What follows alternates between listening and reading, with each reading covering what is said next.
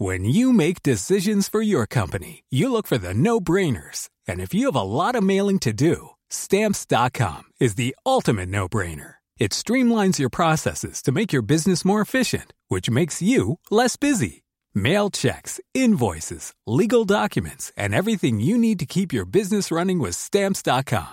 Seamlessly connect with every major marketplace and shopping cart. Schedule package pickups and see your cheapest and fastest shipping options from different carriers. With rates up to 89% off USPS and UPS rates. And with the Stamps.com mobile app, you can take care of mailing and shipping wherever you are. Make the same no-brainer decision as over 1 million other businesses with Stamps.com. Sign up with Code PROGRAM for a four-week trial, plus free postage and a free digital scale. No long-term commitments or contracts. That's Stamps.com.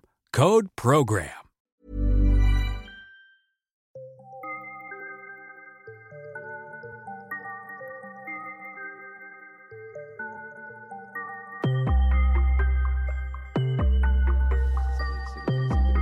Moi j'ai vu TikTok, c'est marrant. Le seul truc qui m'a un peu euh, saoulé, c'est ce côté euh, on est prêt à tout pour des likes. C'est-à-dire que TikTok, tu peux facilement être connu et avoir euh, des millions d'abonnés. Ouais. Mais le gars, il dit par exemple, euh, pour 100 000 likes, je m'explose cette barre sur les couilles. et il a 100 000 likes et il le fait vraiment. Et moi, je trouve ça un peu triste, ce côté-là. J'ai vraiment vu ça.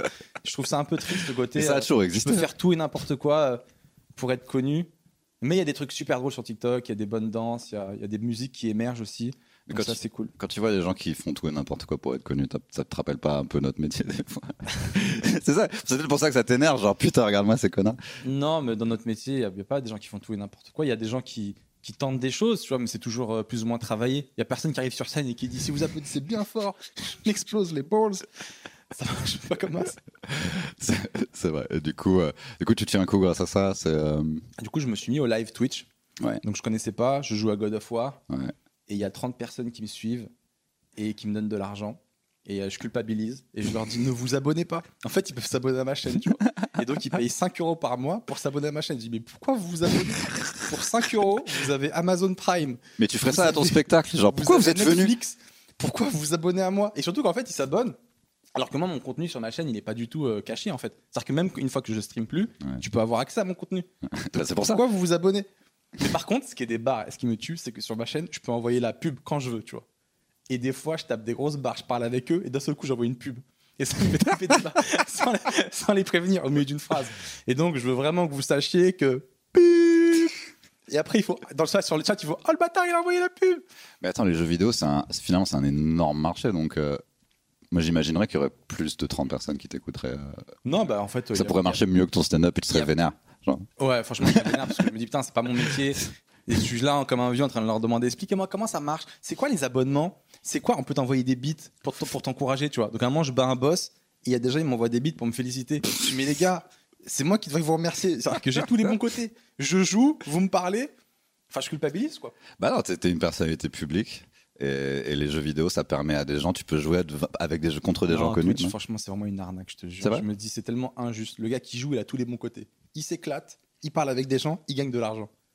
Je trouve que c'est vraiment inégal. Non, t'as une culpabilité. Qu'est-ce que je leur apporte? Tu te sens coupable en fait, c'est Je ça. leur apporte quoi? C'est un truc de, de chrétien un peu, ça, de, ça peut pas être bien. C'est vrai. Ça peut pas être. Vrai. Il faut qu'il y ait un prix à payer, tu Bien vois. sûr. Je suis vachement comme as, moi. Et je suis vachement dans l'équilibre. si je prends beaucoup trop, c'est que je vais payer C'est que tu regardes derrière, genre il y y a une main qui va arriver derrière qui va me prendre comme ça. Et en plus, ils sont super sympas, ils mettent sur le jeu et tout. Donc j'ai que 30 personnes qui me suivent. Ouais. Et il y en a 10 qui sont vraiment actifs sur le chat. On est vraiment devenus potes, quoi. Genre, je suis là, je commence, et hey, salut Bilal, tu viens d'arriver, salut Nathanaël. Hey Bilal, il y a un gars qui s'appelle Bilal, rien Ouais. qui m'aide dans le jeu, parce qu'il le connaît par cœur, tu vois. Et donc, il m'aide, et les gars me voient littéralement faire 4 heures non-stop sur un boss. Et eux, ils se disent, mais il va, il va lâcher au bout d'un moment. Et je fais, hey les gars, moi, je lâche app. Et je fais 4 heures sur un boss, sur une Valkyrie, j'ai pas du tout le niveau. Et à la fin, je bats. Et c'est vrai que c'est gratifiant de voir les gens dans le chat qui se disent, qui y croient en fait. Genre à sais, au bout de 4 heures, il y en a, ils y croient plus, il y en a, ils se barrent du chat. Moi, je leur dis, partez, parce que moi, je vais pas, je vais pas baisser les bras, il est 8 heures du mat, on a joué toute la nuit, partez. Il y en a, ils restent, et quand je commence à battre enfin le boss, tu vois dans le chat, les gens, ils écrivent, oh putain, il va le faire, oh ça y est, oh le con, oh le con, et là, pareil, tout me fait, Wouah, Mais en fait, tout ce qu'ils font, c'est ils te regardent. Genre, Ouais, et on ils parlent ans. entre eux, on parle des fois, on lance des sujets. tu joues même pas en réseau avec eux? Non, Non. je joue tout seul et ils me parlent. euh, Mais des fois, il y a des débats qui n'ont rien à voir. La dernière fois, il y a une meuf, elle disait, ouais, elle nous parlait des ins. Elle dit ouais, les mecs, vous aimez trop les seins et tout. Même si on vous mettait des seins de mecs, de mecs obèses, vous aimeriez. Et du coup, ça part en jeu de, on vous montre, la meuf, elle nous a montré des images et on devait dire si c'était des seins de femmes ou des seins d'un homme obèse. ça n'avait aucun sens. Bah, surtout Ouais, si t'essaies de jouer à Call of Duty. Je vois pas la, la meuf, elle vient non, de voir. God of War. Non, bah ouais, il y a des meufs qui viennent comme ça, qui parlent, elles s'en battent les couilles du jeu. Juste à parler comme ça. Parce que c'est des fans, c'est des admiratrices de toi qui viennent nous voir. C'est Mia, je joue aux jeux vidéo, vas-y, je vais parler de un. Ouais, non, Comme pour essayer de le ils distraire. passent, ils disent Ah, c'est Méa, t'es sur Twitch. Ah, je savais pas. Et après, au bout de 5 minutes, tu dis Ah, mais t'es pas drôle en fait. bah non, je suis pas drôle, je suis en train de tuer une Valkyrie. Tu veux que je fasse des blagues là J'envoie ma hache partout. Ah, il pensait que c'était genre un compte de jeux vidéo humoristique. Moi, je leur dis, les gars, on peut pas être drôle partout. hein. Non, mais ça, je joue aux jeux vidéo. que- Comment tu veux que je sois drôle? J'ai vu, un- un- j'ai lu tes commentaires dans un de tes derniers podcasts. et Il y a, ça, t'avais pas encore droppé le dernier euh, podcast avec euh, Urbain Averino. Et euh, il y avait écrit euh, Alors Seb, on- tout ce qu'on attend, c'est un nouveau podcast. Quand et t'as répondu Depuis quand je fais ce qu'on attend de moi C'est vrai que je dis ça. Et je me dis finalement, tu peux, c'est bien de parler comme ça à, à- à ta communauté, putain, parce que du coup, ils s'attendent à l'honnêteté, à un truc. Ben ouais, enfin, je veux dire. Ouais, le mec, il me dit. Si toi, tu mets un passage de stand-up sur ta rupture, le mec, il fait Ouais, on s'en bat les couilles, ouais. Un podcast. Ah oui, c'est ça. Sérieux? Et depuis quand je fais ce qu'on me demande? Il est ouf, lui. Et du coup, ça te manque pas trop le, le stand-up? Parce que tu sais, il y a- il y, a un peu le cliché qu'on est, on a besoin physiquement de, de s'exprimer Ouais, sur scène et C'est tout. baratin, enfin. Je crois que c'est pas vrai. C'est vrai que c'est cool. Non, non, c'est vrai que c'est cool le stand-up et tout, c'est une vraie passion. Mais euh, moi, j'avoue que j'adore ne rien faire aussi. C'est pour ça qu'il faudrait jamais que je gagne au loto, parce que je suis pas sûr de continuer. Franchement, je reste à la maison, je fais rien, et je réalise que bah, je le vis bien, quoi. Parce que tu gagnes au loto, tu vas t'acheter des Nike en or et t'as plus de thunes dans si trois je jours. gagne au loto, j'ai peur de. T'achètes la plus moto de avoir Batman. passion. J'achète une moto énorme, comme tu, comme dont tu rêves, la moto dont tu rêves. J'ai peur de euh, plus avoir la passion de continuer le stand-up en fait. J'aimerais gagner au loto, comme je l'ai dit plein de fois, mais juste genre 100 000 euros, 200 000, un truc qui me permette de faire un gros apport pour un appart. mais j'ai encore besoin de travailler pour gagner ma vie. Ah, moi, en fait, j'ai eu un rapport qui a pas toujours été noble avec le stand-up parce que en vrai, j'ai mis, mis beaucoup de temps à trouver une source de revenus stable avant le stand-up. Et euh, il se trouve que même si ça a pas l'air d'être ça pour les gens, euh, c'était finalement le, la source de revenus la plus stable qui m'est apparue. Euh, et c'est vrai que bah du coup, je disais oui à tous les plans quoi. Tu vois, J'ai vraiment, c'est pour ça qu'à l'époque, genre, je faisais. normal quand t'as besoin de travailler, quand t'es en difficulté. Ouais, puis tu démarres, donc tu t'essaies de rencontrer tout le monde, t'essaies d'aller partout, t'essaies de, tu de construire l'expérience. Et, c'est la théorie des 10 000 heures et tout ça, quoi. Mais c'est vrai qu'au bout d'un moment, tu je suis en train de rater tout, le, reste de la vie. Putain, je suis vraiment bon dans ça. hein. Bah ouais, raté tout le reste de ta vie, mais en même temps, c'est le prix à payer pour devenir bon. Ce qu'on fait, c'est comme un sport. C'est Tu ça. vois, un sportif de haut niveau, il donne tout là-dedans. Personne n'a réussi en, en étant qu'à moitié dans quelque chose. Les gens, et des fois, ils font à moitié du stand-up, à moitié des études, et au final, ils sont moyennement drôles et ils ont des notes Ouais. moyennes. Ils sont moyens dans les deux côtés. Non, mais c'est vrai, il faut choisir et, et foncer à un moment donné. Il y, a un, ouais, il y a un prix à payer, quoi, si tu veux vraiment Il y a être, un prix à payer. euh, Moi, je me souviens à un moment où on s'est croisés, je crois qu'on s'est, on, on s'est rencontrés en 2013. Euh, et, à une, ép- et c'est à une époque où tu avais un truc qui s'appelait la Comedy School, dans une cave au sauna. Et tu m'avais vu quelque part et tu m'avais invité à cette soirée. Euh, et c'était, bah, à l'époque, j'étais à Chi. c'était une époque où, en fait, tu, tu présentais ça, t'avais euh, un open mic au théâtre du gymnase à l'époque, t'avais le Bordel Club, et c'est que des trucs où moi, deux ans après, en fait, ça- tu me les as refilés à moi. Je sais pas si tu souviens. Bah, je donne les clés au bout d'un moment. C'est- Il y avait, il y, a, il y a deux, trois trucs que t'as arrêté de faire. Euh, et, et, euh, tu, m'as refilé le bordel club. En, en gros, tous les trucs que tu faisais, moi, je t'ai rencontré à un moment où tu disais bon, maintenant, je vais juste faire mon, mon, mon spectacle. Euh, et à l'époque, tu faisais ton spectacle dans, dans un truc qui sentait un peu la frite. Je me souviens. qui s'appelait le. Le- rue Saint-Martin. ouais, Saint-Martin. c'est ça. L'entracte, c'était une très bonne salle, hein, en vrai. Et, et du coup, C'était une pizzeria. Devant, c'était pizza. Oui. Et derrière, c'était une bête de petite salle. Non, mais je te jure. il y avait une odeur de friture vénère dans toute Bête de, la salle. de farine plutôt. Et euh, c'était assez différent, enfin pas forcément dans ce que tu fais, mais dans, euh, dans genre ton rapport avec les gens et ton rapport à la scène. Et, euh, t'étais, t'étais pas forcément, t'avais pas l'air d'être dans une bonne position à ce moment-là. Mais j'essayais de comprendre. très, euh, C'était très dur à cette époque-là. Euh, pourquoi c'était dur? Je crois que j'avais même plus de sécurité sociale à cette époque. C'est, ça- même pas possible. Si. Bah en fait, euh, c'est possible dans le sens où euh, j'avais des anciens managers qui m'avaient mis en auto-entrepreneur. Donc j'étais passé au RSI. Ouais. Ouais, c'est ça, c'est le RSI. Et après, j'avais arrêté l'auto-entrepreneuriat. Et du coup, bah, il fallait que je, je me réinscrive à la sécurité sociale. Mais moi, je savais pas, j'y connaissais rien, tu vois. Et un jour, je réalise que j'ai pas de sécurité. Je dis, putain, si j'attrape la grippe, il y a personne qui va me sauver. Il y a personne. Ah ouais, moi, je suis en France, mais je vis comme aux États-Unis. Et, euh, et ouais, donc c'était voilà comment ça s'est passé. Et de quoi cette époque-là, c'était dur parce qu'en plus, je jouais à l'Entraque Saint-Martin, j'aimais trop cette salle, mais le gars qui gérait, c'était Jean-Pierre euh, Gauthier, c'était trop un escroc, mon gars. Tu veux qu'on bip le nom hein, comme ça Non, je veux même pas qu'on pipe plus. je vais pas le protéger, c'est un putain d'escroc. Et, euh, et ce gars-là, euh, un jour, il m'a viré du jour au lendemain. Ouais, de la salle. Donc je me retrouve sans salle, sans rien et sans sécu. Et c'est à ce moment-là que je participe au concours Gad Elmaleh Ah oui, exact. et que je gagne le concours. Donc là, euh, la vie a été assez cool à ce moment-là. Parce que je me- moi, j'étais allé le voir, allé te voir du coup euh, dans Mais cette c'est chaud à ce moment-là. dans cette salle, l'entracte. Et euh, J'aimais trop. Tu t'embrouillais beaucoup avec les gens. je trouve. Je trouve que je m'embrouillais avec les choses possibles. Mais en fait, Le c'était public Bah, c'est-à-dire que C'est c'était, très différent de, ce, que- de maintenant où t'es vraiment avec tes potes en fait dans, dans la salle et c'est vraiment des gens qui te connaissent. Et là, bah, des fois, j'ai l'impression que c'était des gens qui étaient déjà un peu bêtes et que toi t'aimais pas trop ça et puis qui foutaient un peu la merde parce qu'ils ils comprenaient pas exactement la- comment être. pas l'expérience pour gérer le public. Ouais. ou, euh, ou la diplomatie. Comme euh, moi, je suis assez sincère sur scène. Du coup, quand les gens ils me parlaient mal ou qui me répondaient mal, ben, je le prenais vraiment personnellement et j'avais pas le recul peut-être pour euh, J'ai tellement de moments en tête de toi. Mais même maintenant, des fois, ça m'arrive de me, on me dit, euh, putain, t'as été dur à ce moment-là Ouais. avec les gens, et après, t'as fait rire direct. Par exemple, euh, je sais pas, quelqu'un qui me filme, je dis Ouais. non une fois. Si tu Mm. continues, ben, je dis non, mais là, je rigole pas. Je veux juste pas que tu me filmes. Donc, ça peut mettre un froid, Ouais. mais ça me dérange pas du tout parce que je le pense vraiment que je suis pas, c'est pas ce que je veux. Et ça m'empêchera pas derrière de retaper des barres et de rigoler. Mais à ce, moment- à ce moment-là, je suis, ben, je suis sérieux parce que je le, je le pense vraiment et j'arrive pas à faire semblant d'être bien alors que je suis pas bien alors, avec cette personne. Bah, c'est, aussi la marque des, des grands. Mais je sais que t'es pas, Je crois pas, pas que c'est la marque des grands. des futurs. C'est la marque des gens qui ont jamais percé. ouais. Pourquoi il a pas marché lui? Ben, Il arrivait pas à faire semblant. Son métier, tout simplement, il n'arrivait pas à le faire. Ouais, j'ai peur que ce soit ce qu'on dise un jour de moi aussi. Mais euh, non, je pense que je pense que c'est une bonne chose, d'autant que comment dire. Enfin, ça s'est arrangé depuis. T'as plus ce genre de d'incident hein. depuis. Non, non, je suis pareil. Même maintenant, je suis au République, des fois devant 400 personnes, et il m'arrive. euh, de quitter la scène. Allez vous faire foutre. non, mais ce qu'on fait, c'est une rencontre. C'est vrai. C'est une rencontre, ça veut dire que moi, je viens, j'essaye de, j'arrive avec ma sincérité, et j'essaye de séduire le public.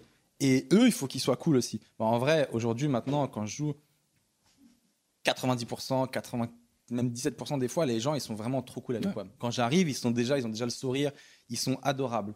Mais il y a des fois où, je sais pas, la dernière fois, j'étais au République, il y avait grave du monde, tu vois, sur la République, la salle, elle est en arène, tu vois. Ouais. Et il y a une personne qui se lève et qui passe devant moi pour aller aux toilettes. Donc moi, je rigole, tu vois. Ouais. Il y en a une deuxième qui va aux toilettes. Et à moment, je dis, les gars, venez, on fait une pause. Vous allez aller aux toilettes. Franchement, vous avez payé. Donc si vous voulez, on fait une pause pipi. Moi, ça me dérange, tu vois. Mais vas-y, allez tous aux toilettes, ceux qu'on vit. Et je vous attends, il n'y a pas de souci. Je parle avec les gens. Et... Donc là, il y a un gars, il se lève, il y va. Et machin, on fait le truc. Et après, je passe ma pause pipi, je continue. Et là, il y a d'autres gens au premier rang qui se lèvent et qui vont aux toilettes. Et ça me saoule, tu vois. Ouais, Ils c'est le voient sur ma tête que ça me saoule. Et à un moment, je joue de ce côté-là, du côté gauche. et je vois les gens du côté gauche qui font. Et là, je fais, qu'est-ce qui s'est passé derrière moi? Ils sont encore allés aux toilettes Je fais, oui. Ah, putain. putain. Mais tu leur as fait boire du punch avant. Et voilà, donc il y a des fois, il y a des gens, ils sont. C'est une rencontre. Ça veut pas dire que c'était pas bien, on a rigolé. Mais les gens, ils ont vu que c'était relou. Et des fois, après, j'ai des messages sur Instagram. Ouais, trop bien le spectacle. Dommage que les gens, ils étaient un peu irrespectueux. Ils allaient, C'est bien ça. ils allaient tout le temps aux Ça veut dire que les gens sont de Parce que les gens, ils savent que. Bah, mine de rien, ça se fait pas trop non plus. Et moi, je, suis, je vous mens pas. Je veux vraiment bien faire les choses. Mais si à ce moment-là, je le sens pas. En Mais il y a trop de fois où les gens sont vraiment cool. Ils me donnent tellement d'amour. Et du coup, ça, moi, ça me décupe encore plus. Moi, je veux. Tu vois, par exemple, l'impro, c'est pas un truc qui est prévu. C'est un truc qui est prévu dans le spectacle, mais Ouais. c'est pas, euh, un- c'est pas un spectacle d'impro, tu vois. Mais il suffit que j'arrive et que les gens ils soient trop cool avec moi et qu'ils me donnent beaucoup d'amour. Bah moi, j'ai envie de leur redonner et du coup, le spectacle il s'allonge, etc. Donc, euh, Bah justement, l'impro, je sais qu'on a eu pas mal de conversations là-dessus. Sur, euh, pour les gens qui font pas de stand-up, en fait, ils voient ça comme un. C'est comme de la magie presque. Genre, waouh! Tu sais, quand, quand tu sais pas vraiment les rouages et comment c'est fait et tout. Et euh, à une époque, je te disais, ouais, franchement, parce que pour moi, t'es un des meilleurs en, en, en impro que j'ai vu. Tu vois, parce que tu vas pas sur les clichés, tu restes sympa avec les gens, t'es pas là, euh, ta chemise, c'est de la merde, tu vois. Juste essayer de les détruire en mode chicha et tout. Euh, et, t'avais l'air, au bout d'un moment, t'avais l'air de minimiser un peu cette capacité à improviser correctement et tu me disais que c'était pas si cool que ça en fait. ouais, parce que en fait, euh, pourquoi ça m'a saoulé l'impro? Ça m'a saoulé parce qu'au bout d'un moment, bah t'as tout fait, premièrement. Deuxièmement, parce que je me suis rendu compte que c'est un peu le talent du débutant. Alors, je sais qu'il y a des gens qui vont pas être d'accord avec, moi- Mais je me suis rendu compte que c'est surtout une béquille qu'on utilise quand on commence et que ton spectacle, n'est pas encore abouti.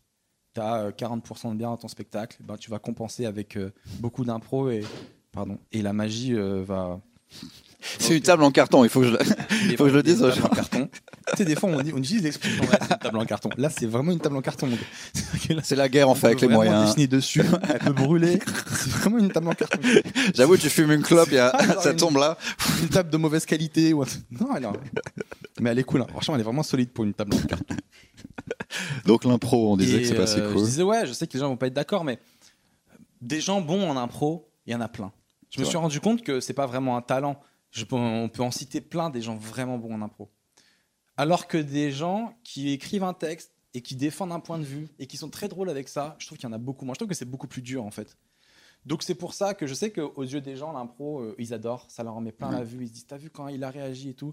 Sur ça, il a bien réagi. Et moi, je le fais parce que ça me fait kiffer aussi. Mais ça me fait kiffer quand il y a vraiment un truc original. Mais sinon, euh, je préfère plus défendre un truc que j'ai écrit. Défendre un point de vue, ça m'intéresse beaucoup plus aujourd'hui. Et euh, donc finalement, finalement, le fait que ça s'est un peu changé entre temps, c'est que tu as créé ton public. C'est-à-dire que maintenant, tu as vraiment des fans. Enfin, tu as vraiment des gens qui viennent te voir. ouais. Et euh, c'est aussi pour ça que, bon, dans le. Sur la rigole. un peu, ouais, vite Un fait. peu.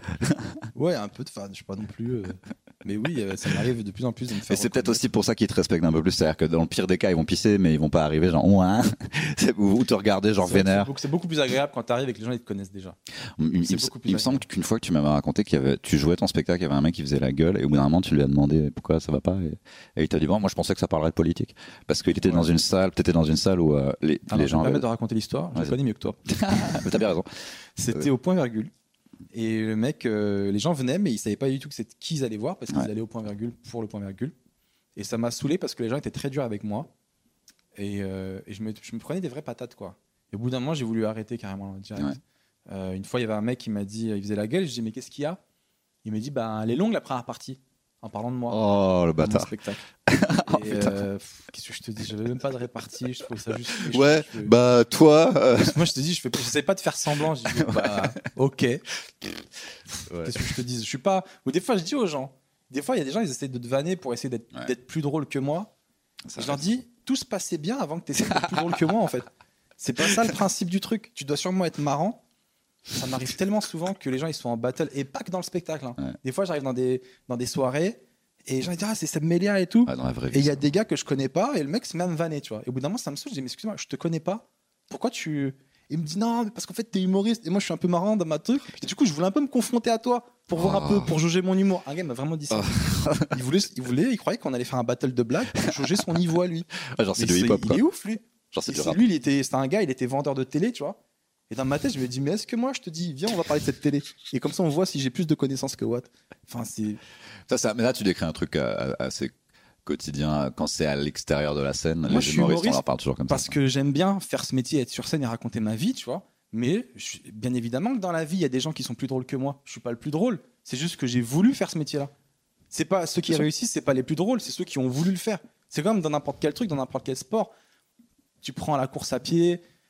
La course, c'est pas le, le gars le plus rapide. C'est sûr que dans le monde, il y a un gars qui est 10 000 fois plus rapide qu'Usain Bolt. Qui tout en Afrique, un gars tous les matins, il va chercher de l'eau, il cavale comme je sais pas quoi. Mais juste, il a, il a juste pas envie de faire ce métier-là.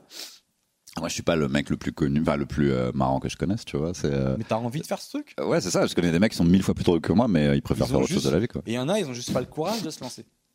C'est euh, ouais, puis c'est pas. une- Enfin, ça peut être une vie de merde si t'es pas passionné quoi. Ou si t'es pas genre Ça vraiment. peut être une vie de merde si t'es pas passionné. C'est une belle parce phrase. que tu dis, ouais, je suis dans, Si tu- je suis dans un bar à me faire tu peux facilement devenir aigri si tu fais du stand-up. C'est la passion qui te fait tenir. En fait, tous ceux qui font ce métier et qui n'ont pas la passion, tu les vois, ils arrêtent au bout de 10 ans généralement. Ton endurance mentale, elle Ouais. dure 10 ans. Moi, j'en ai vu plein arrêter au bout de 10 ans. Pourquoi? Parce que, putain, il n'y a pas longtemps en plus, j'ai eu un coup de fil d'un gars, Ouais. un humoriste que j'ai- que j'ai pas depuis longtemps. Il me dit Ouais, c'est putain, je vois que ça marche bien pour toi, c'est cool et tout, ça fait plaisir. Et je dis Toi alors, qu'est-ce que tu fais? Pourquoi tu... je te vois plus? Il me dit Ah, ça me saoule, moi, ça fait 10 ans que je fais ça, ça n'a pas décollé. C'est bon, si au bout de 10 ans ça décolle pas, bah c'est bon, c'est que c'est pas pour moi. Ça dépend ce qu'on appelle décoller. en Il me dit ça. Et après, il me dit un truc qui m'a un peu tilté. Je lui dis, euh, vu qu'il aimait bien la radio et tout, je dis, mais pourquoi tu fais pas un podcast? Il me dit, parce que ça rapporte pas les podcasts. Et dans ma tête, je dis, ah, putain, il, est- il fait ça pour que ça rapporte. Tu vois, c'est pas la bonne motivation. Tu fais un truc d'abord parce que tu kiffes, et après, tu vas espérer que ça rapporte. Mais lui, instinctivement, il m'a dit, ça rapporte pas. Et si tu pars sur ça, Ben, c'est mort. C'est fait. quoi la première lettre de son nom Je te dirai jamais. je te dirai. Je suis pas une poucave. Eh, je viens de la street, moi, les gars. Non, mais c'est vrai qu'il y a des gens qui font ça pour d'autres euh, raisons. Et euh, ça, ça dépend ce que tu appelles percer. C'est-à-dire que si au bout de 10 ans, tu prends encore des fours et tout le monde te dit c'est nul, là, il faut arrêter, tu vois. Mais si ça marche un peu, mais que tu voudrais être. euh, Il faut être Gad. passionné. Comme ça, quand t'es passionné, même si au bout de 10 ans, t'es pas très connu, eh ben, tu kiffes. Moi, j'ai toujours espéré qu'il y ait un peu de monde dans ma salle. Ouais. Je veux juste, je demande juste qu'il y ait un peu de monde. Je me satisfais de ça et voilà, je suis content. Et s'il y a plus, tant mieux. Et, et voilà, et si tu kiffes ce que tu fais, eh ben, il n'y a pas de souci. Tu peux faire ça 10 ans, 20 ans. Mais si tu le fais pour être connu, ben, au bout de 10 piges, t'es frustré et tu te bats. J'ai pas envie de peindre l'image où, euh, genre, euh, quand je t'ai rencontré, c'était la merde et tu t'engueulais avec tout le monde et tout.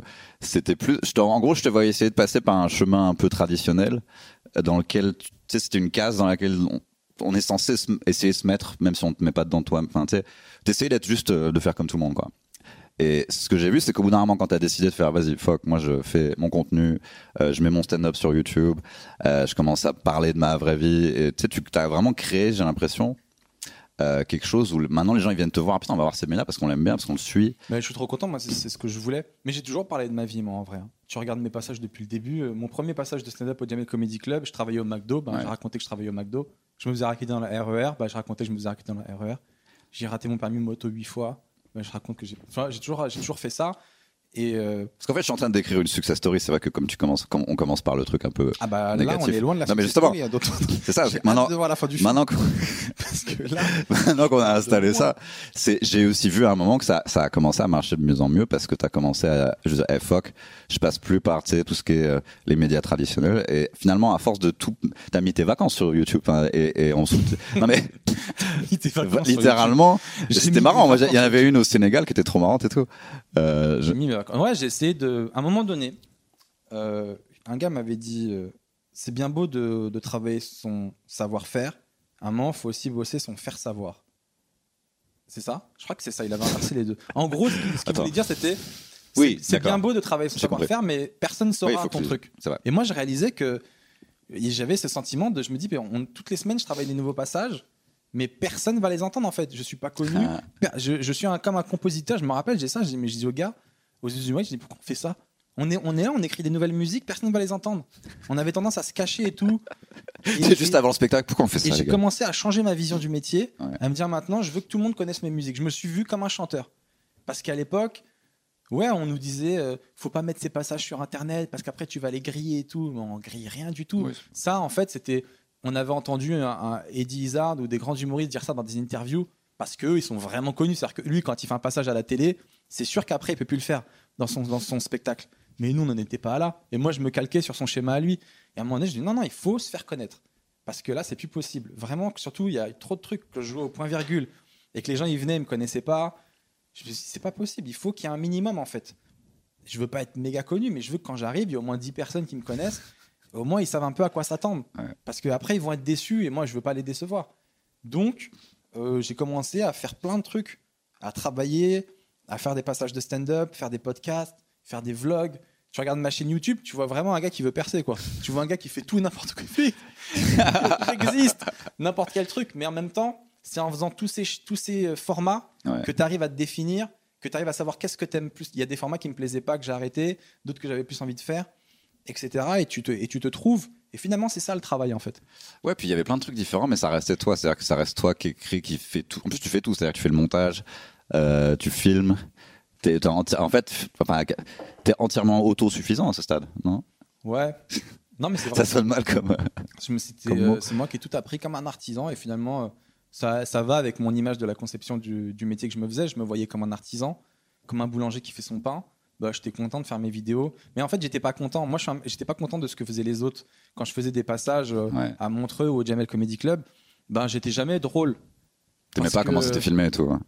Mais c'était eux et c'était moi aussi le problème. Ouais. C'était eux parce que j'aimais pas comment ils montaient et comment ils mettaient les rires et tout. Et c'était moi parce qu'avec le stress, j'arrivais jamais à délivrer le truc de la manière dont je le délivrais. Ça veut Ouais. dire que j'avais des trucs qui marchaient trop bien sur des scènes ouvertes. Et quand je faisais l'émission, bah, c'était moyen. J'ai encore ce problème-là, moi. Et je me dis, mais ça me saoule. Pourquoi je vais là-bas alors que je suis nul? Et au bout d'un moment, je me suis dit, vas-y, je vais apprendre à, à, à filmer. Je vais juste apprendre comment fonctionne une caméra. Et comme j'ai un peu des tocs, quand je me lance dans un truc, je suis Ouais. obligé, tu vois, euh, à me lancer à fond dedans. Du coup, j'ai appris à réaliser mes trucs, à monter, etc. Et je me réalisais que mes captas étaient mieux que, que ce que faisais. Je me, en fait, je savais mieux me mettre en valeur que eux. Et du coup, ben, un jour, je publie un passage comme ça, mais sans.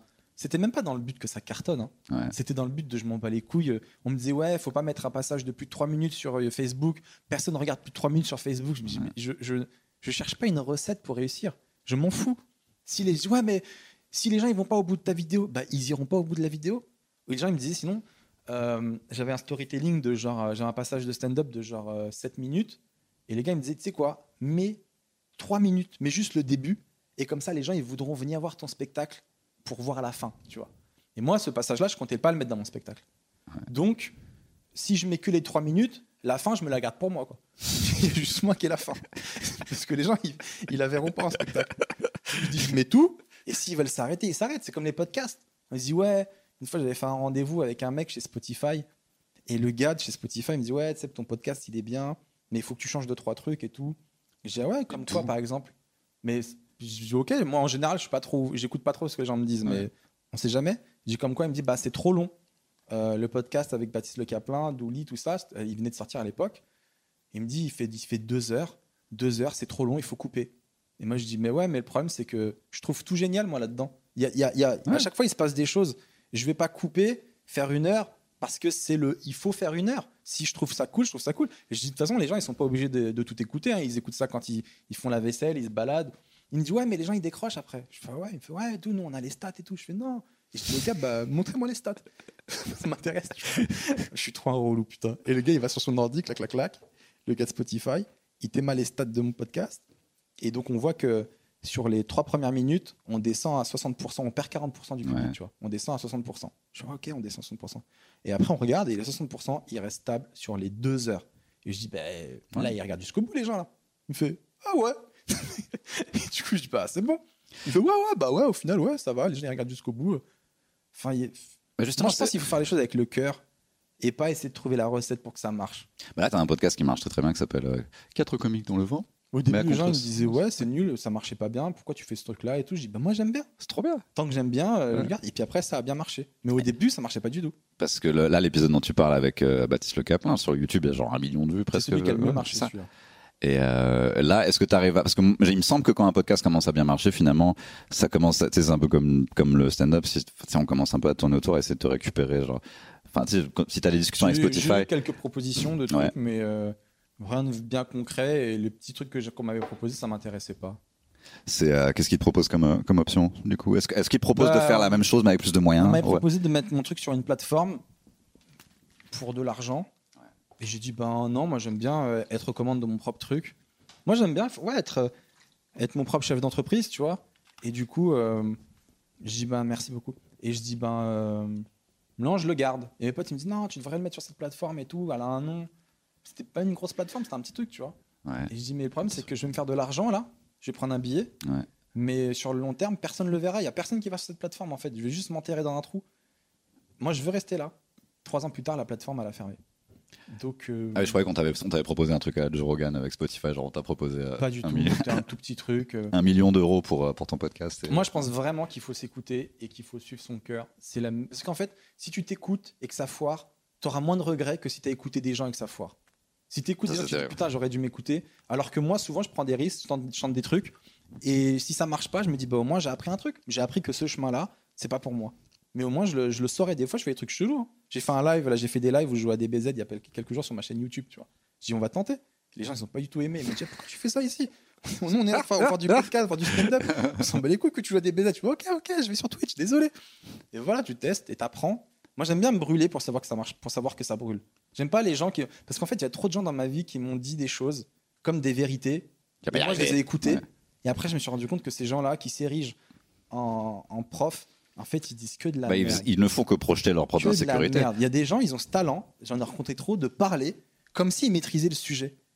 Vraiment, et moi je les écoutais comme un teubé. Ah ouais Et après, je dis, mais en fait, il dit que de la merde. J'en ai rencontré trop. Du coup, du coup je m'écoute et basta. Je sais que tous les trucs, que- toutes les mauvaises décisions que j'ai prises dans ma vie, c'est parce que mon instinct il me disait un truc et que j'ai écouté les autres gens. Ah, ton instinct, il t'a quand même dit de prendre de la drogue. hein. Euh, est-ce que c'est qui m'a dit? Rigole. quoi là, là J'ai sais pas ce qui a commencé, mais c'est bien là. Enfin, Non, mais t'as écouté, c'est les bien, autres, la t'as drogue. écouté les autres à un moment donné, t'as regretté. euh, bah, bah, ils vont toujours te dire que tu vas pas y arriver. Même pour ce podcast, il y a des gens qui n'y croient pas forcément. Quand j'ai fait du stand-up, tous les gens de la musique étaient un peu confus. Bon, alors déjà, je dis pas hyper drôle, donc. Mais euh, Du moment que t'es en accord avec toi-même, moi je dis que c'est l'essentiel. dans la vie. c'est, euh, ouais, je me souviens que parce que moi j'ai même tourné dans une de tes vidéos qu'à l'époque on disait ouais, faut, c'est pas assez bien, faut pas le faire et tout, et qu'au final tu t'es dit non, je vais continuer, je vais sortir mes trucs, et qu'au au bout d'un moment ça a appris. Moi, je suis assez têtu comme garçon, moi, en vrai. Je suis assez persévérant. euh. Même si je me plains beaucoup et je fais beaucoup ma victime, en vrai, euh, je baisse rarement les bras. Et Moi, quand tu m'en parles, enfin, à mon niveau, ça veut juste dire euh, que quand il n'y a pas de micro, je fais, d'accord, je joue pas. Mais c'est ça, c'est moi, je suis encore à un stade où je vais me battre pour avoir un micro des fois quand je suis en tournée. Tu sais, genre, bah non, la voix théâtre, tu sais, tu projettes, mais ils, non, ils sont loin, je crie. Déjà, moi j'arrête les scènes, il n'y a pas de scène. Non mais sérieux, tu, con- tu connais? Moi j'arrête les scènes où je suis à même le sol. Ça, ça me fait péter un cap. Des fois je vais sur des plateaux, je dis pourquoi vous m'avez invité? Non mais attends, je deviens méchant, voilà. Je dis pourquoi vous m'avez invité? Elle me dit bah c'est pour jouer et tout, c'est un plateau. Je dis non, il n'y a pas de scène. Et il n'y a pas de micro. Une fois il n'y avait pas de scène, pas de micro. Et il n'y avait pas beaucoup de public. Je dis mais on est quoi là exactement les gars? On a, on met un arrêt de bus. On est quoi? On a un arrêt de bus. On est, on est quoi? Il y, a y y cinq personnes qui visiblement n'ont pas l'air d'être un public. Et nous, il y a rien qui montre qu'on est des artistes, qu'on a travaillé. On n'est pas, on n'est pas mis en avant.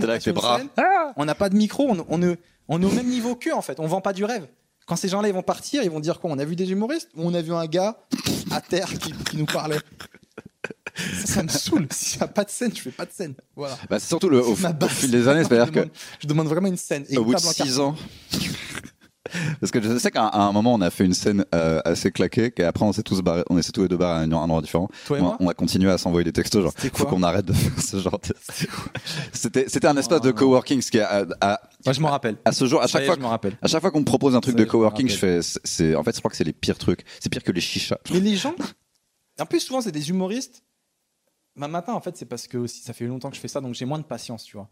J'ai moins de patience. Normal. Des fois j'arrive dans des endroits. Une fois il y avait un gars il était un humoriste il était pas méchant mais il nous emmène dans un endroit on est en plein air déjà le plein air moi je sais d'expérience que c'est de la Ouais, merde. Et il y a- au fond il y avait il y avait un barbecue et de l'autre côté il y avait des gens ils jouaient au baby foot et je dis pourquoi tu nous emmènes là? Pourquoi je suis là? Pourquoi je dois raconter ma vie mes, mes problèmes intimes à des gens qui font des qui font des merguez? Et l'autre c'est pas possible. Non mais sérieux, tu, tu, en plus t'es humoriste, tu sais, tu sais ce qu'on a besoin. Tu sais que c'est un métier, c'est-à-dire que Ouais, tu respectes toi-même pas ton métier alors. C'est pas prétentieux ce que je dis, mais à un moment donné, on a besoin que les gens nous écoutent. Si l'écoute est pas présente, qu'est-ce que tu veux faire? Donc moi, mettez-moi des sièges rouges, une scène, et après, si je suis nul, je m'en voudrais à moi-même. Mais là, j'ai trop d'excuses pour moi de, de dire que si jamais, si jamais ça merde, j'ai trop d'excuses, ça me, ça me saoule. Et je le fais, je- finalement j'ai joué parce que j'étais venu, je m'étais déplacé Ah, t'es là, ouais. et que j'avais donné ma parole, mais en vrai, c'était nul. Et tout était prévisible. Tu me dis pas que tu pouvais pas prévoir que ça allait être nul. Il n'y a pas de siège, il y a un barbecue pour de vrai, et il y a des gens qui jouent au ping-pong et au, et au baby-foot. Je suis Il pas, dit je jamais suis- que c'est en plein air. je suis pas mieux que le baby-foot ou le ping-pong. T'as- franchement, tu as le choix entre faire un bab ou m'écouter. C'est sûr que tu vas faire un bab. J'en ai fait un il y a pas longtemps où euh, c'était au bord d'un quai de Seine, un, resto, et comme c'était genre déconfinement et tout, et il faisait euh, beau et chaud. Donc en gros, ils ont ouvert la fenêtre, mais il y avait des camions déboueurs qui passaient et tout. Il y avait, ils avaient chopé. C'était pas un vrai public parce que c'est des gens qui étaient en train de boire un verre en terrasse et qu'on les a ramenés. Donc déjà, ils sont vénères, ils font la gueule. Oh. Il y avait tout un bar derrière avec la musique. Il y, a, il y avait, je crois, il y avait un baby foot aussi. Tu sais, alors, déjà, je crois que c'est ça je le crois but. que le but, le, c'est- le ouais. signe de la, la scène est nulle. Ça et le flipper. Le, le but, c'est de dans endroit où il n'y a pas un flipper. Euh, et- Putain. c'est que toi, toi, toi, toi, tu bides. Une fois, t'entends le flipper Ah, Il y avait une meuf à cette scène, je me souviens, ça marchait tellement. Elle me regardait, elle se faisait les ongles comme ça. Elle me Ah. regardait genre, je t'emmerde. Et tu sais- et tu sais, je suis sorti là, je fais, effectivement, ça, à un moment, je vais être obligé de dire, je, je peux, je, peux plus faire ce genre de plan, quoi. C'est, euh, en plus, il y a tellement d'humoristes qui débutent qui méritent que ça. Euh, tu sais, au, mérite que non, ça, mais au début, tu mérites pas. Vas-y, chien. Eh, j'ai pas été payé pendant euh, deux ans, moi, et j'étais nul, je méritais pas d'argent, tu vois. Je Et, pense que euh, personne mérite ça en vrai. Même quand tu débutes, tu mérites pas. Tu mérites une petite scène ouverte avec des, un public averti qui sait qu'il vient voir des débutants et tu débutes. Mais personne mérite de jouer sur même- un quai de scène. Personne mérite de jouer des gens qui font des avec un petit ampli euh, C'est pas possible. Toi, ça te donne pas une bonne vision du métier. Eux, ça leur donne pas une bonne vision du stand-up. Quelle image tu renvoies au public? C'est-à-dire que eux, ils vont penser que c'est ça. Moi, des fois, il y a des gars, ils me disent ça, bien faire une scène ouverte dans mon bar. Je dis, ah ouais, t'as une scène? Ils me disent non. Je suis t'as quoi? Ils me disent, bah, j'ai un petit coin. Je dis, bah, y a Je pas de dis, toi, viens vendre, viens vendre des, des boissons dans mon garage. J'ai un robinet. Viens, vendre- viens faire des cocktails. Sur ma vie, j'ai répondu ça. J'ai un robinet, viens. J'ai une petite bassine, tu peux faire des cocktails et tout. Bah, je me dis, pour, quand tu débutes, c'est quand même pas mal d'avoir quelques traumatismes en stand-up parce que ça veut dire que des fois, tu vas avoir le track pour un truc un peu cool, une, une fois que tu auras un peu gravi les échelons, et tu vas dire pourquoi j'ai le track alors que j'ai fait genre un PMU euh, à Marx d'Ormois. Oui, je vois ce que tu veux dire. On, a euh, vécu ça peut pas être pire. On a, on a vécu pire que ça. C'est ça, c'est Mais euh, en fin de compte, je vais te dire un truc, chaque, chaque plan galère, ça reste relou quoi. c'est vrai vois ce que je veux dire? t'as beau avoir fait des trucs galères. Moi, une fois, je me suis retrouvé à Lille, dans une Ouais. usine, Alstom, et il y avait tous les ouvriers sur ma vie. Je te jure que c'est vrai. Et ben, tu te dis quand même, qu'est-ce que je fais là, quoi? Même si c'était bien payé, hein, par contre, mais ça reste comme. Et le pire, c'est que le gars, il me fait ça, il me met dans ce, dans ce bourbier, il sait que c'est un bourbier, et après, un jour, il me redemande un truc. Il me dit, ouais, t'as vu, c'est pas cool, tu me renvoies pas l'appareil. Moi, je t'avais, je t'avais envoyé jouer à Lille et tout, tu m'en dois une et tout. Je suis quoi Je t'en dois une pour ça? C'est toi qui m'en dois une pour ça. Même si tu m'as payé. T'as joué dans une usine Alstom, c'est ça? Ouais, une usine, Alstom, c'est des ouvriers qui... Et c'est dur à dire, hein, ça peut paraître un cliché, mais c'était la vérité. Donc c'était dans le nord, et donc il y avait une baraque à frites au fond, et tout le monde mange des frites et des merguez. Et moi j'étais là, et, euh, et vraiment c'était immense, c'était un hangar quoi, immense. Et tu parles, et ça résonne et tout, et c'était comme un mariage en fait. Ça, les gens se levaient, ça parlait entre eux et tout. Et toi t'es là, ouais, euh, bah vous savez, le couple. euh, Ce n'est pas mon stand-up. Il y a des gens qui ont cartonné en vrai. hein. Il y a des humoristes qui ont super bien marché parce que c'est leur truc. Ouais. Mais je pense que tu dois savoir quel est ton truc à toi, quel est ton humour. Moi, je suis pas un gars tout terrain. Je suis pas un gars qui fonctionne partout. Même en tournée maintenant, ça, t'as, t'as des non, vues, en tournée, je marche parce que c'est mon public. Ouais. Mais tu me mets dans une usine, bah je marche pas. Tu me mets là où des gens. mais tu, tu me, tu me mets là. où des gens- gars.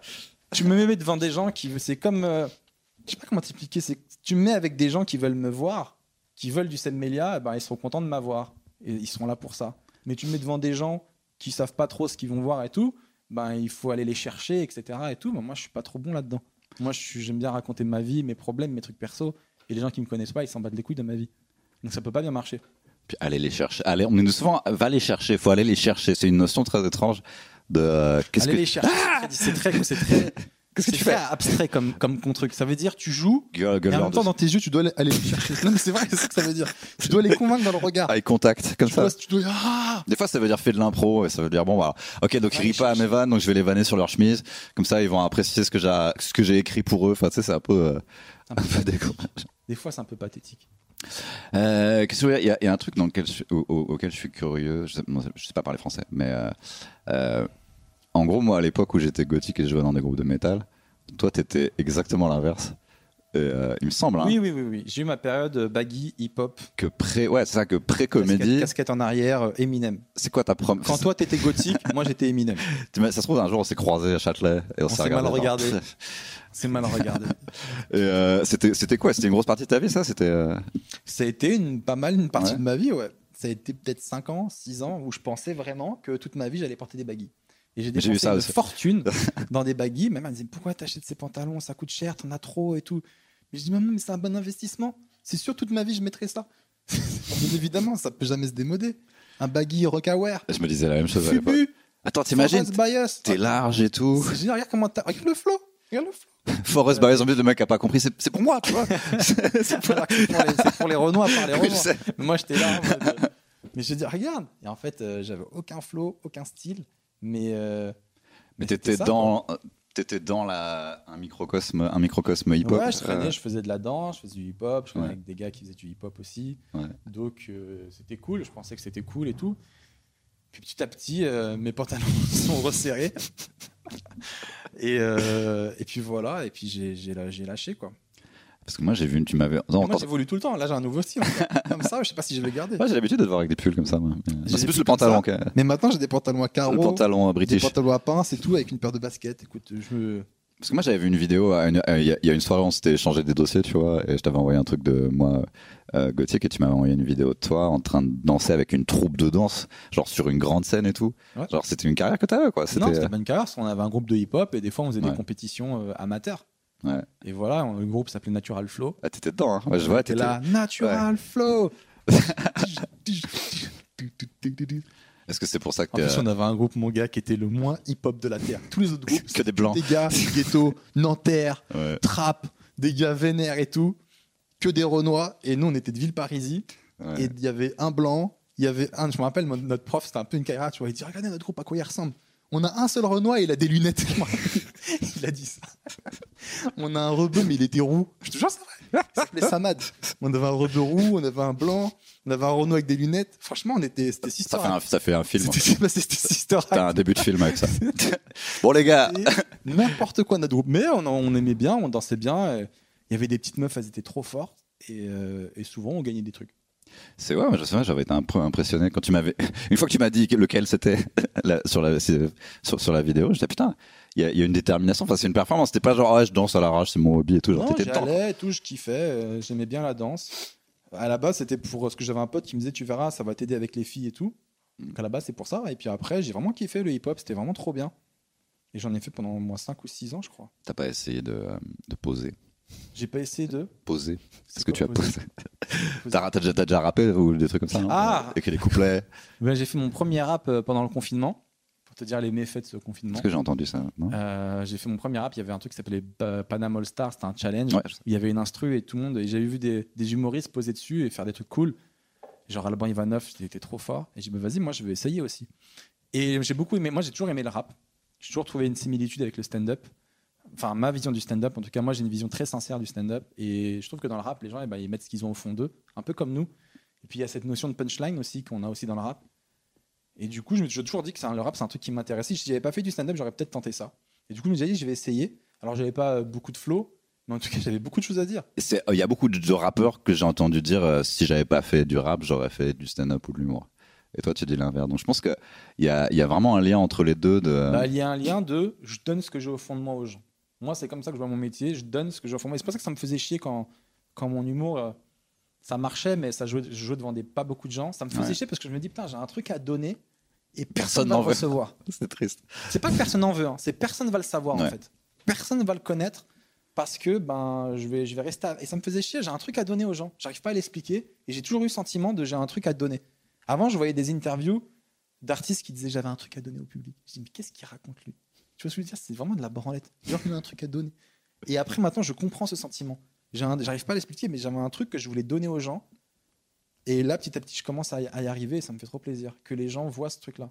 Bah, c'est ce déjà ce que tu as fait quand tu as fait toutes tes vidéos. euh, les- toutes les vidéos depuis les trois dernières années, c'est finalement tu t'es donné. Tu as, donné. Je voulais leur donner voilà ce que ma je suis. rupture, voilà euh, ma life. j'ai- un humour, j'ai un truc, et je veux vous le donner. Après, vous aimez, vous aimez pas, mais je veux, je veux vraiment que vous le, vous le voyez. Finalement, le message, c'est un peu qu'à force de toi-même et de t'en battre les couilles, mais de juste faire exactement, genre rester, rester dans ta ligne. Et euh, finalement, c'est ça qui marche, mais c'est juste que ça prend plus de temps, c'est moins glamour. Je sais même pas si c'est ça Non. qui marche. hein. Ça aurait pu ne pas marcher non plus. Ça aurait pu être moi euh, qui fais mon truc, et ça marche pas.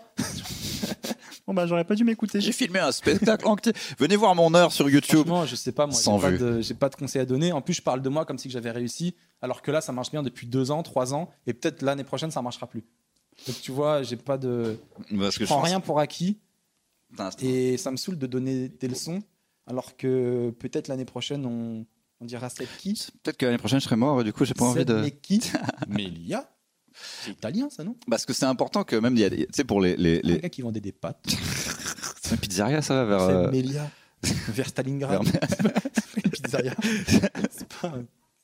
Mais euh, parce que c'est- bien que les gens sachent que ça que c'est possible un parcours comme ça aussi parce que Bah, souvent, il y a des humoristes qui me disent Ah, trop bien, ça a marché, t'as pas, t'as pas baissé ton froc et tout. Moi, je vais faire comme toi. ouais je pense que tu as, établi presque un modèle que bah, les gens doivent faire à leur manière après mais tu as, établi un modèle qui n'était pas forcément évident à l'époque où euh, enfin tu sais ton succès à l'époque de Drucker c'était impossible par exemple genre euh, moi je me souviens quand je découvrais les humoristes quand j'étais adolescent je les regardais sur France 2 il y avait genre six chaînes on est tellement vieux Euh, et, et- T'avais la couleur à l'époque? Ouais, sur la petite télé de ma grand-mère, comme ça, je regardais ça. Et euh, t'étais obligé de passer par, par, par ces médias-là, finalement, C'est vrai qu'aujourd'hui, je me rends compte qu'on est vachement libre avec C'est ça. YouTube et tout. Moi, j'ai mis du temps à comprendre YouTube, mais je me dis putain, c'est trop bien quoi. On fait ce qu'on a envie. C'est comme le podcast. Je kiffe ce format. C'est comme euh, faire une chronique à la radio, ça m'intéresse pas du tout en vrai. Des fois, fait, ça te ça dirait de faire une chronique à la radio Je dis non. Parce que je peux faire ce que je veux en podcast, je peux parler de ce que je veux. Moi, je kiffe la liberté de façon de base, sous toutes ses formes. Je kiffe le stand-up parce que je me sens libre. Je kiffe la moto parce que je me sens libre. Je kiffe. euh, J'aime trop la liberté. Je kiffe le podcast parce que je me sens libre. Là, j'ai envie de faire un podcast comme une radio, tu vois. il y a des sauf hein, peux que- Sauf que j'envoie pas la musique. Je fais des musiques moi-même avec ma bouche et après je reprends. Comme une, une radio. Pas fait, on peut faire veut. Il y a une liberté que je que que j'adore. Sans personne avec un, un, un papier qui fait. Alors euh, par contre le jingle à la bouche euh, c'est pas très genre euh, c'est un peu anxiogène pour les gens si tu veux la marque elle est pas très trop la contente. liberté que ça, nous, que ça nous procure tout ça. Et Euh. je trouve qu'on a des outils aujourd'hui à notre époque et c'est trop bien. On n'est plus dépendant de la télé plus dépendant de la radio. Des fois tu as des gens de la radio ils viennent te voir. Ils te parlent trop mal quoi. Ils disent donne-moi fais-moi un sketch de 25 minutes. Et euh, Pour demain. il faut une réponse pour demain. Et tu l'écris et, tu le joues à 7h du matin avec le papier fous, comme ça gens la tête dans le cul. Euh, bon, du coup, on va finalement pouvoir reprendre notre métier à un moment ou à un autre. Euh, toi, tu avais des plans qui ont été genre coupés à ouais cause j'ai du toute une virus tournée qui a été reportée à 2022 cousin 2022. C'est même pas les gens qui se sont fait chier à reporter à 2021. Ils se sont dit, lui, on va pas se casser les couilles avec lui. Tu vois ce que je veux dire? Je pense que les, les vrais euh, gens qui remplissent vraiment beaucoup, beaucoup, on les a casés sur 2021. Mais les gars comme moi, on dit, ah, vas-y, nous, on le met en 2022. Bah, c'est assez malin parce que moi, je vois tout le monde repousser, repousser. Genre, euh, donc, du coup, tous les six mois, ils repoussent six mois après. Je me dis, tu sais quoi, finalement 2022, bon, a priori, tout le monde sera vacciné avec la, la puce, je sais pas. Mais, euh, Tu crois à ça? Non. Viens, on parle de ça. Viens, on arrête de parler stand-up. Viens, on parle de ça. Non, mais moi, je sais pas quoi, je sais pas ce que j'en pense de ces trucs-là. Moi, je regarde les infos. J'ai l'impression que c'est juste des, des médias qui essaient de me draguer sur Internet. Genre, vas-y, soit pense tu, ça. Tu te feras ça. pas vacciner, alors, du coup? Si- si je Tu pense. penses quoi des gens? Il y a des gens qui pensent que, que Bill Gates, euh, il veut mettre des vaccins, il veut Oui, vacciner les gens pour leur mettre une puce dedans. Bah, Parce tu peux pas prouver le contraire, tu peux pas prouver l'inverse. Enfin, tu pas, vois. qu'est-ce qu'ils ils se disent quoi déjà Attends. C'est pour nous tracer, quoi. Ça fait des, mais ça fait des Bill années. Gates, il ferait ça Euh, Il n'est pas déjà assez riche boîte.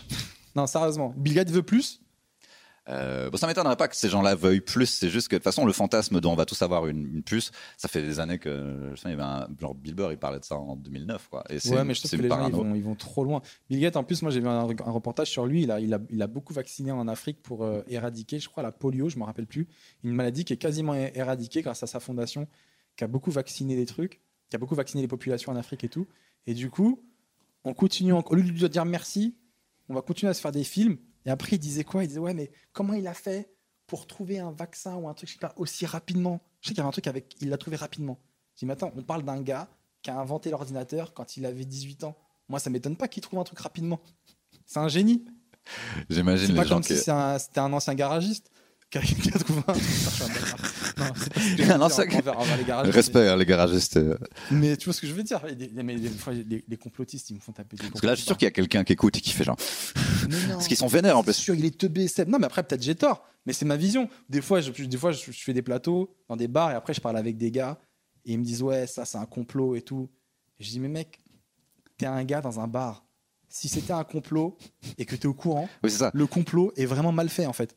S'il y a un gars bourré dans le bar qui est au courant du complot, Bah, c'est toujours sur YouTube, genre, euh, il y a écrit sur YouTube la vérité qu'on vous cache. Si, si la vérité on nous la cachait, elle serait pas sur YouTube, parce que le gars qui aurait, le gars qui aurait mis la vidéo en ligne, il serait fait assassiner, la vidéo elle aurait été retirée.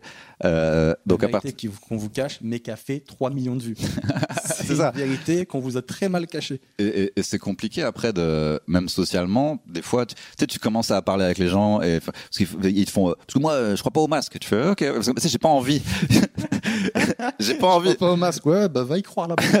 Va pas y croire là. Pourquoi tu tousses Parce que c'est, c'est interminable en fait au bout d'un moment, tu vois. Euh, Moi, je, je comprends qu'il y, ait des- qu'il y, qu'il y ait des doutes sur le vaccin. Je comprends totalement. Ah, mais que les gens se posent ça des me questions, casse c'est tellement normal. les couilles de ne pas pouvoir reprendre ma vie que je serais prêt à dire allez-y. Je veux juste reprendre ma vie d'avant. Allez-y. Et je sais pas si j'ai peut-être, j'ai peut-être tort, hein, parce qu'il y a, il y a des vaccins qui ont eu des effets secondaires, etc. Et tout. Mais j'avais entendu un scientifique qui disait qu'il fallait calculer le, le- le risque entre qu'est-ce qu'il peut y avoir comme effet secondaire sur, par exemple, une centaine de personnes. Ce serait relou. Mais d'un autre côté, si on garde le Covid, on peut perdre des centaines de milliers de personnes, ce qui serait encore plus relou. Donc malheureusement, c'est des risques calculés. On est obligé de choisir. Ah, moi, ma mère, elle est médecin, donc euh, elle- je lui en ai parlé du vaccin. Elle m'a dit, bah, je, je te, je te pique avec celui auquel je crois, tu vois. Elle va pas me piquer avec le premier vaccin venu, genre. Et du coup, c'est Ah cool ouais, parce c'est vrai qu'elle peut choisir le vaccin. que, bah, du coup, je peux lui faire confiance. C'est-à-dire que si elle me pique avec un truc, elle sait qu'elle elle est pas en train de m'injecter le Covid et une puce. Et euh, Tu bon, peux- non. on, lui aurait pas dit Voilà, on lui Ouais. aurait pas dit. Ta mère, elle a tout ce qu'elle fait, c'est elle ouvre une boîte. C'est ici. c'est tout. Non, mais en gros, ce qui est marqué sur la boîte. A- tu vois que Il y a un vieux virus. bah, en fait, c'est, a marqué ça. Bon bah ok, viens là, fiston. Putain, la dernière fois, je me suis auto-vacciné. Petite parenthèse. what? Je me suis planté un vaccin dans la cuisse. Requiem for a Dream. le confinement. non, mais pour essayer, quoi. C'était le vaccin pour la grippe et j'avais la flemme d'aller au médecin, tu vois. Et mon ex, ses parents, ils sont médecins Ouais. et ils lui ont dit, bah, il peut se le faire lui-même. S'il se pince la cuisse, il plante Déjà, je vais dire un truc. Le corps humain, il, il te- il t'empêche de te faire du mal. C'est très dur de s'auto-planter ou comme de se suicider, c'est très dur. Parce qu'en fait, t'as un truc dans, le- dans le. Je dis pas que j'ai essayé. Tu sais, quand tu essaies de te couper la tête et tu n'y arrives pas parce que ta dur. tête, elle fait non, parce, Parce que, que- c'est moi. Il y a un truc dans le corps humain qui te protège de te faire du mal. Et du coup, quand Ah, c'est t'es là, tu vas te planter l'aiguille, ben, c'est un peu dur. Et du coup, je fais là, je mets dedans, j'appuie. Et c'était trop cool. Je me sentais comme Rambo. Et après, à un moment donné, j'étais trop loin. J'ai planté l'aiguille trop loin, je crois, elle a touché l'os ou un nerf. Et ma cuisse, elle a, elle a, elle a, elle a vibré. Après, j'ai retiré comme ça, c'est claque. Je m'étais- Depuis, moi- depuis j'ai la jambe je m'étais moi-même vacciné. Oui, depuis, je contrôle plus cette jambe. Mais. c'est elle qui veut. C'est elle qui veut. Je crois qu'elle a un truc à dire. Ouais, moi, le vaccin. Et Bill Gates vous parle. Bill Gates Bon, a un truc cas, à vous dire. Je le referai pas. Mais c'est cool de se dire, putain, un jour, euh, je me suis mis mon propre vaccin. Quoi. Euh, Est-ce que tu veux faire un mot de la fin ou il n'y a pas besoin? C'est un peu à l'arrache. Le mot de la fin, c'est suivez votre cœur et faites ce que votre cœur vous dit. C'est le plus important. Laisse-moi finir podcast. Barbesco Buddy Club. Si, ça. Shirley Soignon, Seb Melia. Merci aux Barbès de nous accueillir. Euh, allez, allez, je- La famille. J'arrive pas à décacher le logo, mais allez-y quand ça rouvre. en mauvais état. Les lettres, elles tombent. Ah, mais il y a une famille là qui, qui habite là en fait. Le Arbès Comedy Club. Bah, merci, euh, merci beaucoup en tout C'était un cas. plaisir. Merci de m'avoir cool. invité. Merci. Merci à ceux qui nous ont écoutés euh, jusqu'au bout. À très bientôt. Ciao.